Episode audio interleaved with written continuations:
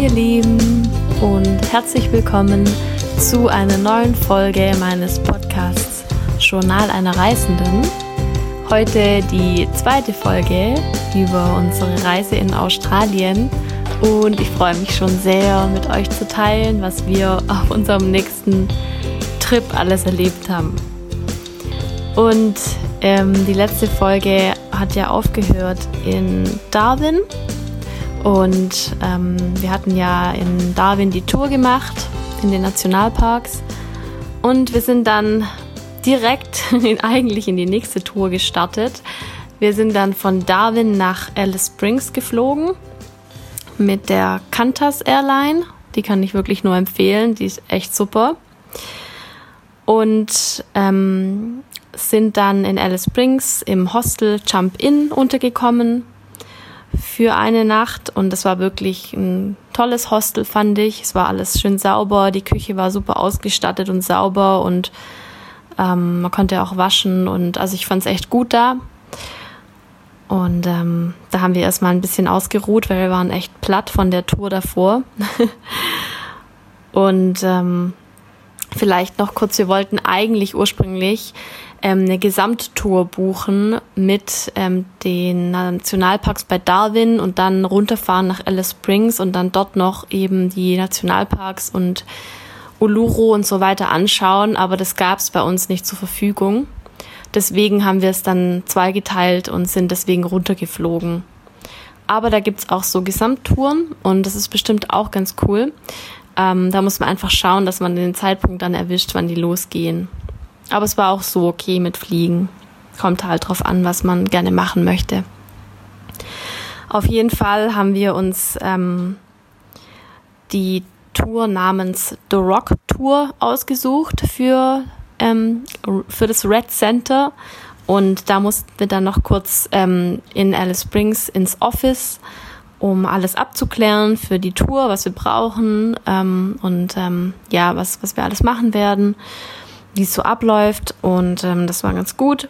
Und dann ähm, sind wir noch ein bisschen die Einkaufsstraße und die Malls entlang gelaufen in Alice Springs ähm, und haben uns noch ein bisschen was zu essen gekauft. Also da ist jetzt nicht so viel los. Da gibt es zwar noch ein ganz cooler Aussichtspunkt, wo man hin kann, um den Sonnenuntergang anzuschauen.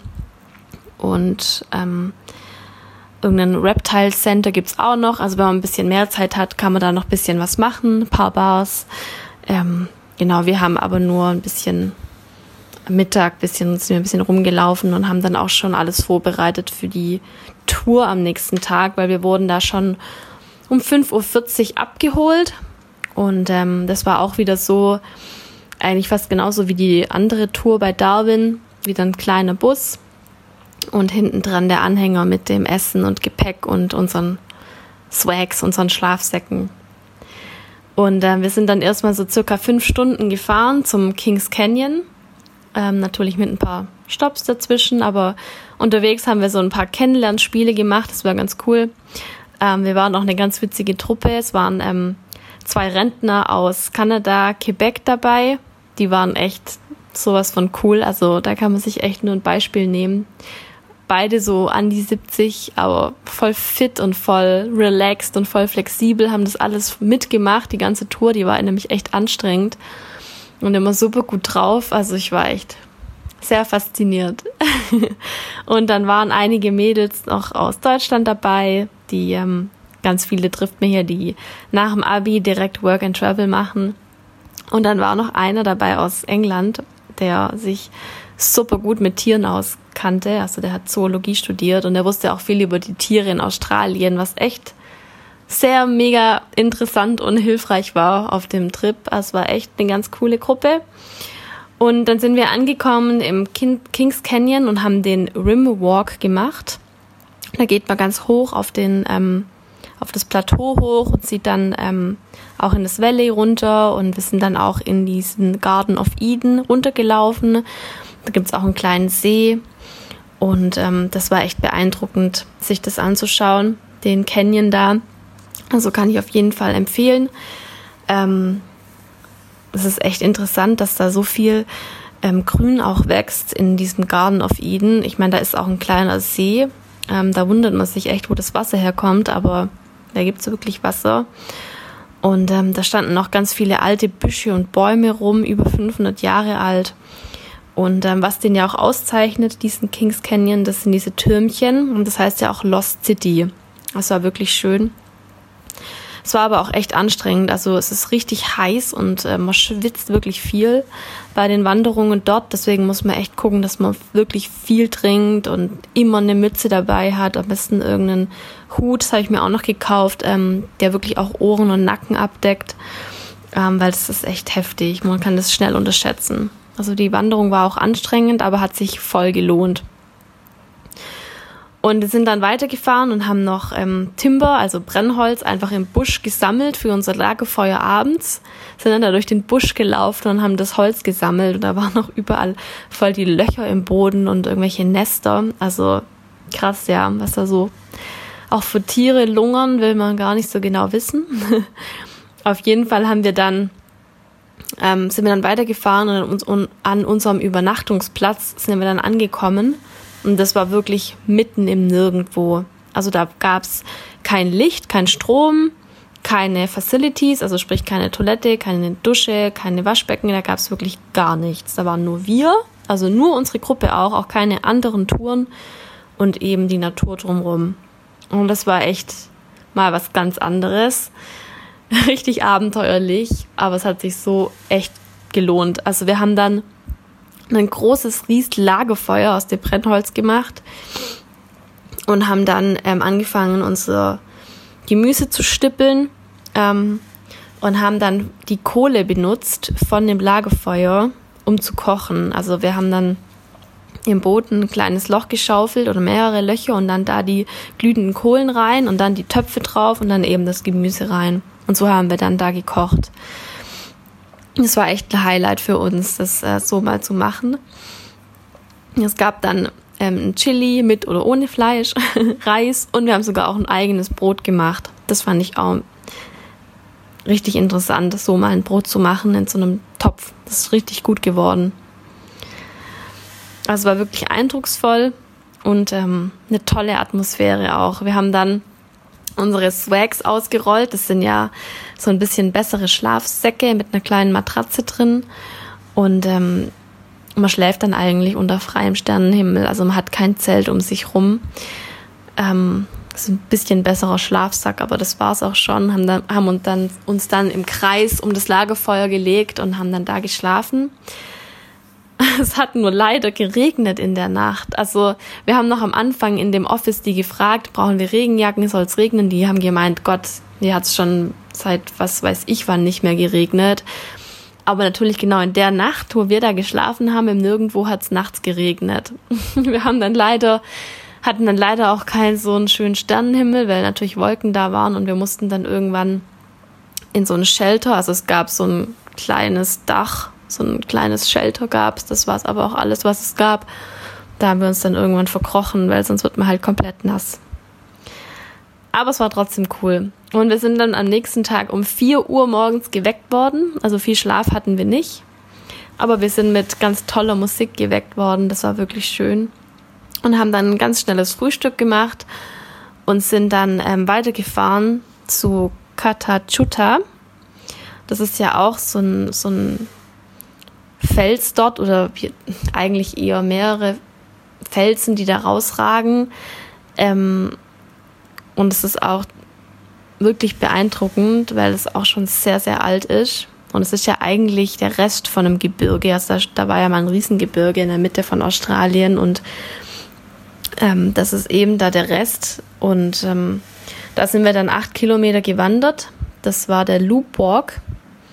Und da muss man auch ganz früh starten, so wie in dem Kings Canyon, weil ab einer bestimmten Uhrzeit darf man da gar nicht mehr wandern, weil es einfach zu heiß und zu anstrengend wird. Die Leute dann dehydrieren. Und ähm, wir sind das alles gewandert und es war auch so beeindruckend, Ähm, wir sind auch das Valley of the Winds gelaufen und ähm, ja, man sieht halt echt das ganze Flachland von den Felsen aus und ähm, und äh, auch da ist auch so ein Tal mit Bäume und ähm, auch so Felsspalten. Also es ist wirklich schön, ähm, beeindruckend und das heißt ja auch Area of the Man's Business, so nennen die Aborigines das. Ähm, es wird aber nicht weiter erzählt ähm, außerhalb den Aborigines, warum es genau so heißt und was dort gemacht wurde. Also was wir gesehen haben, waren ganz alte Schleifspuren, wo wohl mal irgendjemand seinen Speer geschliffen hat. Ähm, ja, aber ansonsten wurde nicht viel mehr verraten da dazu. Aber der Walk hat sich sehr gelohnt. Ich fand es wirklich richtig schön. Ähm, und das Tolle war, dass man halt auch so ein bisschen auf das Gebirge drauf konnte und ähm, sich so noch ein bisschen anschauen konnte, weil auf den Uluru darf man ja nicht mehr hoch. Dann haben wir noch ähm, Mittag gegessen und hatten dann auch eine schöne Sicht auf das Katachuta. Das war ein ganz tolles Mittagessen und ähm, haben, sind dann auch noch mal zu einem Lookout gefahren. Das heißt Katachuta Dunes Viewing Area. Das hat sich auch gelohnt, das noch mal ein bisschen von weiter weg anzuschauen und ähm, ein paar Bilder zu machen.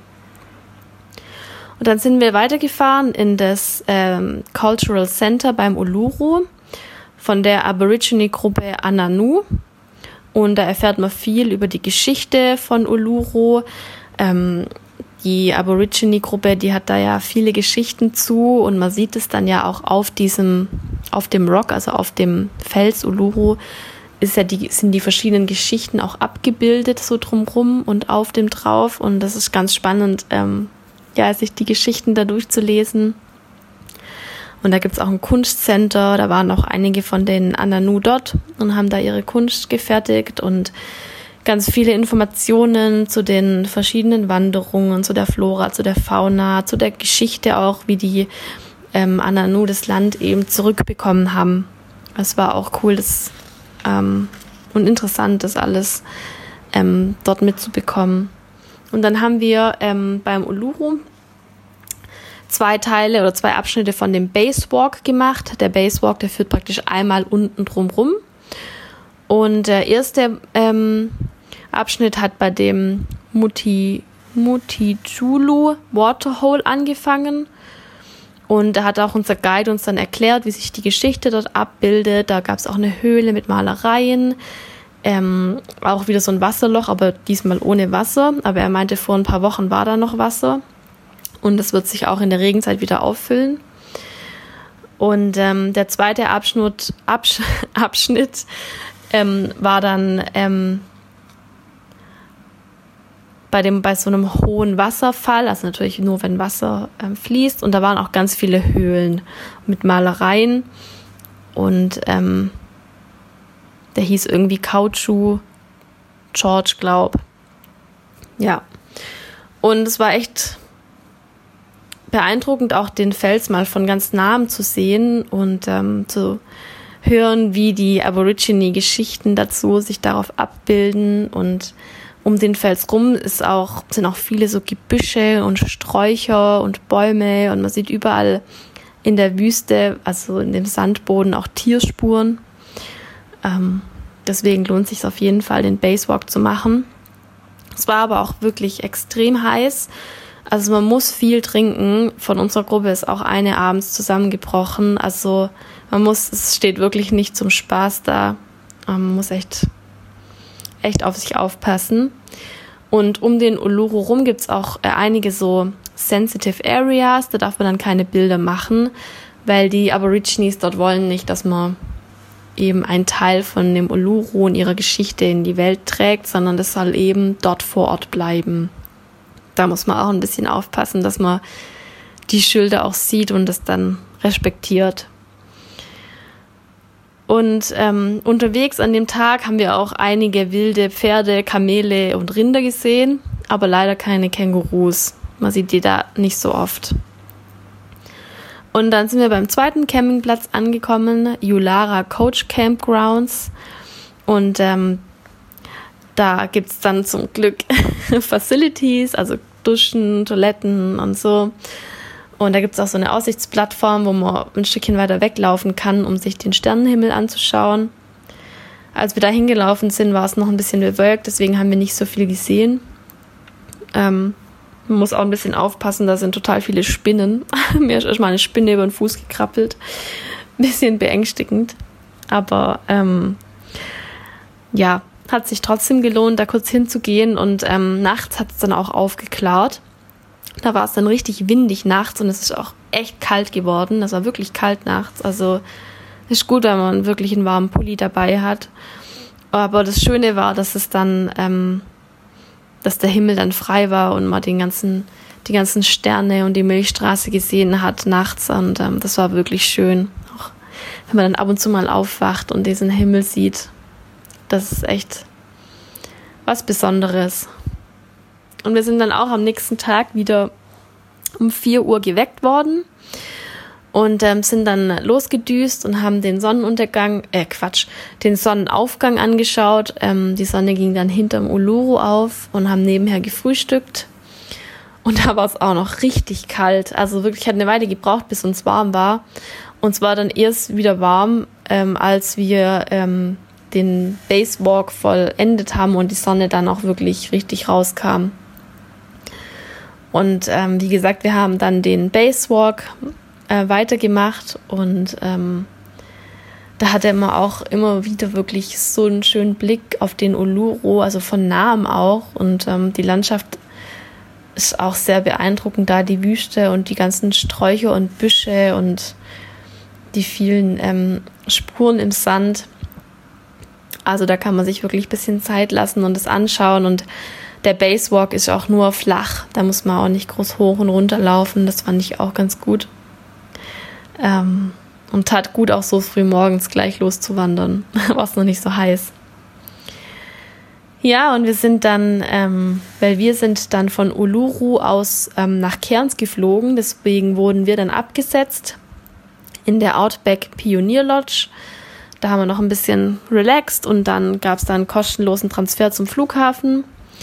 Und die anderen, die sind dann wieder nach Alice Springs gefahren äh, worden und haben da die Tour dann beendet. Und äh, wir sind dann von Uluru nach Cairns geflogen, wieder mit der Airline Qantas, war sehr gut. Aber der Flughafen ist echt klein. ich glaube, ich war noch nie an so einem kleinen Flughafen in, wie in Uluru.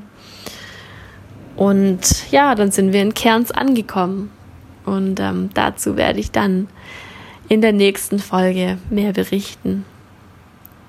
Also es lohnt sich auf jeden Fall, das Red Center anzuschauen und da auch so eine Tour zu machen. Ähm, wir wurden gut versorgt mit Essen und Trinken und ähm, drumherum Informationen und ähm, Unterstützung bei allem. Also es ist wirklich empfehlenswert, da eine Tour zu machen, weil immer wieder kriegt man mit, dass äh, die Leute, die auf eigene Faust losgehen, sich ja verirren oder dehydrieren. Also es kann schon echt gefährlich sein.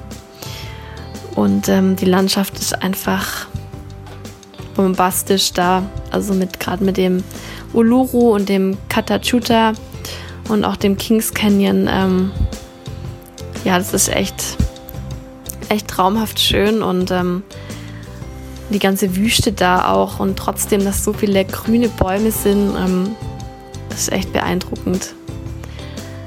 Also ich war am Anfang auch sehr ängstlich und skeptisch, ähm, weil ich total ja, Respekt davor hatte, dort unter freiem Himmel nur in so einem Schlafsack zu schlafen. Und ich dachte mir so, Gott, die ganzen Tiere, aber sind wirklich alle weggeblieben von uns. Man muss halt aufpassen, dass man kein Essen offen rumliegen lässt, dass die dann nicht angelockt werden. Aber ansonsten wirklich, es war alles gut. man braucht sich keine Sorgen machen, es klappt alles. Ähm, und es ist einfach so schön, diese ja, Naturverbundenheit da zu spüren, wenn man, wenn man da so in der Wildnis campt. Ähm, war wirklich toll. Auch die wunderschöne, wunderschöne Landschaft und die Kultur und das Highlight war auch echt einfach das Buschfeuer. Also waren sehr viele Impressionen und auch sehr viele Informationen, die wir da bekommen haben. Und deswegen lohnt sich's. Ja, jetzt höre ich auf mit Reden und ähm, freue mich sehr auf die nächste Folge, in der ich ein bisschen was über unsere Aufenthalt und Ausflüge in Cairns und auch auf Magnetic Island erzählen werde. Ich freue mich schon. Bis dahin macht's gut und tschüss.